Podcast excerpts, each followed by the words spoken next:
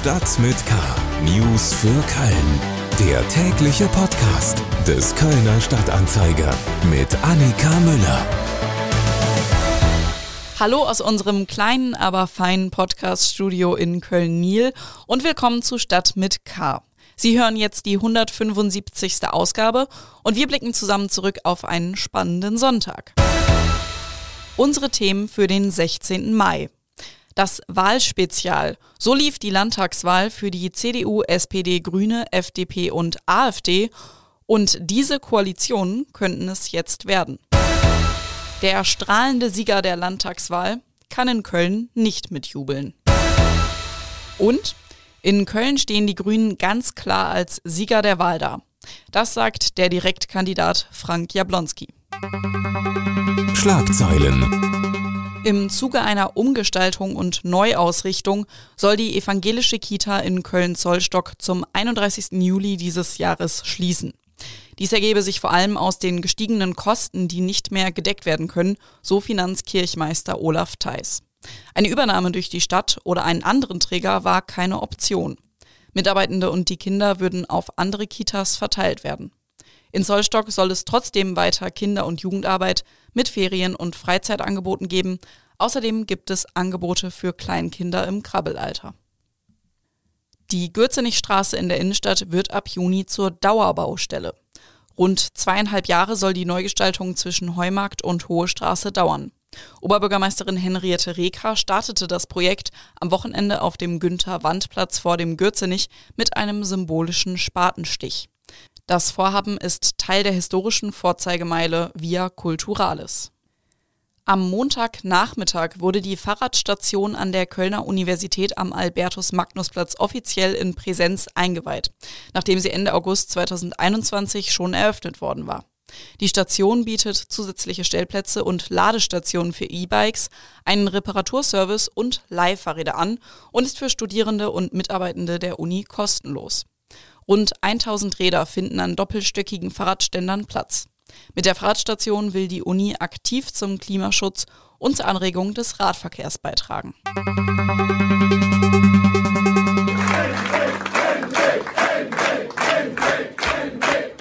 Das war der Jubel für Ministerpräsident Hendrik Wüst auf der CDU-Wahlparty am Sonntag. Und wir sprechen jetzt, wie versprochen, über die Landtagswahl und wie es am Montag um mögliche Koalitionen steht. Politik. Schwarz-Gelb ist Geschichte. So viel ist schon mal klar.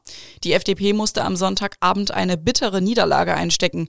Sie haben ihr Wahlergebnis von 2017 mehr als halbiert und landeten letztlich bei 5,9 Prozent. Erste Prognosen hatten sogar noch 5 Prozent prognostiziert. Damit wurde der Einzug in den Landtag noch zur Zitterpartie. Mitverantwortlich für den Absturz ist auch die Schulpolitik der Kölnerin Yvonne Gebauer.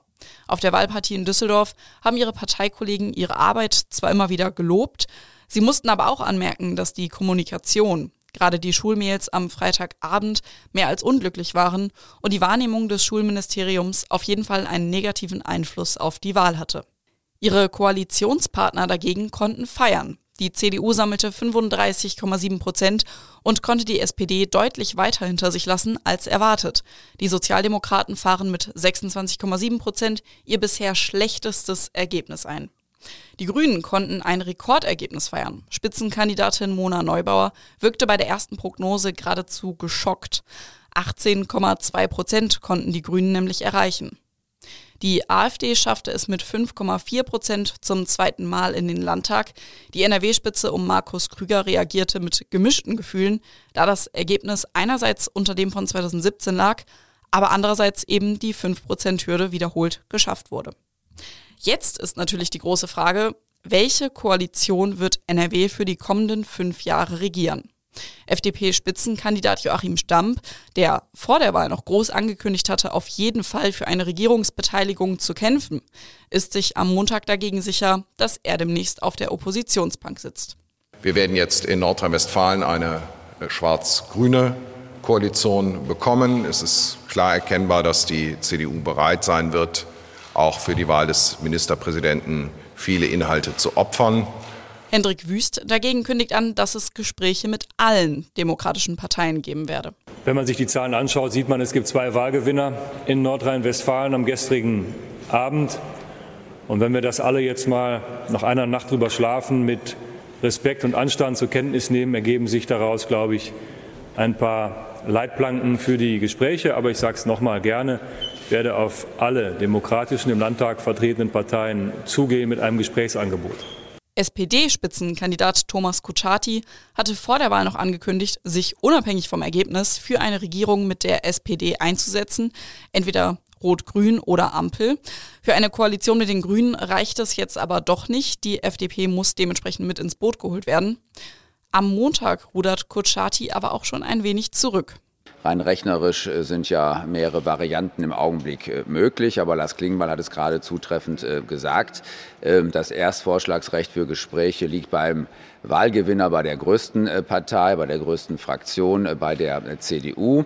Wir haben aber auch unter den demokratischen Parteien in Nordrhein-Westfalen es als üblich angesehen und Heute sind wir alle noch gemeinsam mit demselben Flugzeug hier nach Berlin gekommen äh, und auch nochmal ausgetauscht, dass es natürlich äh, so ist, dass alle demokratischen Parteien miteinander sprechen werden, äh, was das Beste fürs Land ist, wie man Regierungsmehrheiten bilden kann.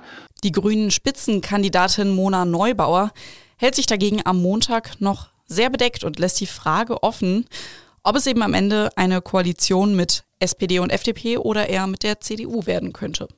Was wir vor der Wahl gesagt haben, werden wir auch nach der Wahl halten, nämlich, dass wir als demokratische Partei gesprächsbereit sind mit den anderen demokratischen Parteien. An der Stelle sei an die NRW-CDU und Hendrik Wüst auch eine Gratulation ausgesprochen. Er hat gewonnen und äh, selbstverständlich stehen wir für Gespräche mit ihm, aber auch mit den anderen demokratischen Parteien SPD und FDP bereit, darüber Einladungen auszusprechen, entscheiden aber ja auch andere. Köln. Bei der Wahlparty der Kölner CDU wurde bei der ersten Prognose der NRW-Ergebnisse noch lautstark gefeiert. Als dann aber klar wurde, wie die Kölner gewählt haben, wurde es eher still. In der Domstadt holte sich die CDU eine derbe Schlappe. Das Ergebnis liegt zwar nur knapp unter dem von 2017, aber der klare Wahlsieger sind hier die Grünen. Die CDU konnte in Köln auch nur ein Direktmandat ergattern. Florian Braun lag im Wahlkreis 5 knapp vor SPD-Ratsfraktionschef Christian Joosten. Warum kann die Kölner CDU nicht mit dem Ergebnis aus ganz NRW mithalten? Bei mir sitzt jetzt mein Kollege Helmut Frankenberg. Kommt die Niederlage für die Kölner CDU wirklich überraschend? Ich finde schon, dass sie überraschend ist, denn ähm, der Unterschied zwischen Landestrend und kommunalem Trend ist ja doch sehr deutlich. Also wenn man auf Landesebene drei Prozent zulegt, während man auf kommunaler verliert, das kann man schon sagen, ist doch ziemlich ungewöhnlich. Du hast es ja gesagt, erst wurde gejubelt, dann wurde es still. Also mit diesem Unterschied hat man auch innerhalb der CDU nicht gerechnet. Ähm, man weiß eigentlich, dass normalerweise allgemeine Trends auf Landes- oder Bundesebene auf der lokalen Ebene durchschlagen. Und wenn sie es nicht tun, dann liegt natürlich die Vermutung nahe, dass es auch ein paar Köln-spezifische Gründe für diese Niederlage gibt. Natürlich, wenn jetzt einige sagen, die schon immer schlauer waren als andere, siehste, habe ich doch immer gesagt, zu wenig Profil im Bündnis mit den Grünen im Stadtrat. Ähm, das hört man oft, wenn man mit CDU-Leuten spricht, aber das hört man auch oft, wenn man mit Grünen spricht, äh, die ja auf kommunaler Ebene auch nicht gerade imagefördernd glänzen. Aber das hat bei der Landtagswahl bei den Grünen überhaupt keine Wirkung gehabt. Also die Grünen haben gewonnen, obwohl sie auf kommunaler Ebene nicht glänzen und die CDU verliert. Das wird sicherlich zu interessanten Debatten innerhalb der CDU führen. Wenn es das nicht war, was waren denn dann die Köln-spezifischen Gründe für diesen Verlust? Ich glaube, das ist gar nicht so leicht zu beantworten. Es wird ja so immer über Wählerwanderungen gesprochen und natürlich wird die Mallorca-Affäre um die zurückgetretene Umweltministerin Ursula Heinen-Esser eine Rolle gespielt haben. Aber vielleicht muss man auf grundsätzlicher analysieren und sagen, ähm, was ist eigentlich eine Großstadtpartei heutzutage? Was ist die Aufgabe einer Großstadtpartei? Und da muss man sagen, dass sich eine Stadt wie Köln ähm, innerhalb von fünf Jahren, ich glaube, sehr deutlich verändert und vor allen Dingen ihre Bevölkerungsstruktur sehr deutlich verändert. Wir haben heute andere Fragen, die dringend beantwortet werden müssen. Und da ist die CDU im Moment eben nicht tonangebend. Das kann man sehr gut sehen am Wahlkreis des CDU-Vorsitzenden Bernd Pettelkau. Das ist ja eigentlich äh, schwarzes Stammland. Ne? Das ist eine Hochburg für die CDU gewesen. Und selbst da sind jetzt die Grünen tonangebend und eben nicht mehr die CDU. Ziemlich bitter gerade für Pettelkau. Ja, das kann man wohl sagen und ich bin gespannt, wie er da rauskommt. Dazu kommt jetzt ja auch noch, ähm, dass die Wahlbeteiligung in Köln auch teils enorm gering war, gerade verteilt auf die verschiedenen Wahlbezirke. Ja, das ist wirklich eine erschreckende Zahl, die äh, man zur Kenntnis nehmen muss auf Landesebene, aber auch auf kommunaler Ebene. Man, äh, die Dramatik wird eigentlich deutlich, wenn man mal sich mal die absoluten Zahlen vor Augen führt. In Köln sind fast 730.000 Menschen wahlberechtigt und dann gehen nur knapp über 400.000 wählen. Das ist schon sehr wenig. Also im Stadtbezirk wie Kalk ist die Wahlbeteiligung noch niedriger. Da liegt sie bei 45 Prozent. Oder selbst in dem Stimmbezirk, wo ich wählen war, das ist in Neu-Ehrenfeld Bielefeld, also eigentlich ein Vorzeigestadtteil für hohe Wahlbeteiligung. In meinem Stimmbezirk liegt die unter 30 Prozent, die Wahlbeteiligung. Das ist also unfassbar. Und da fragt man sich natürlich, wo sind die Leute, die da nicht wählen gehen und warum gehen die nicht wählen? Also ich glaube, das ist eine sehr wichtige Frage, der sich alle stellen müssen.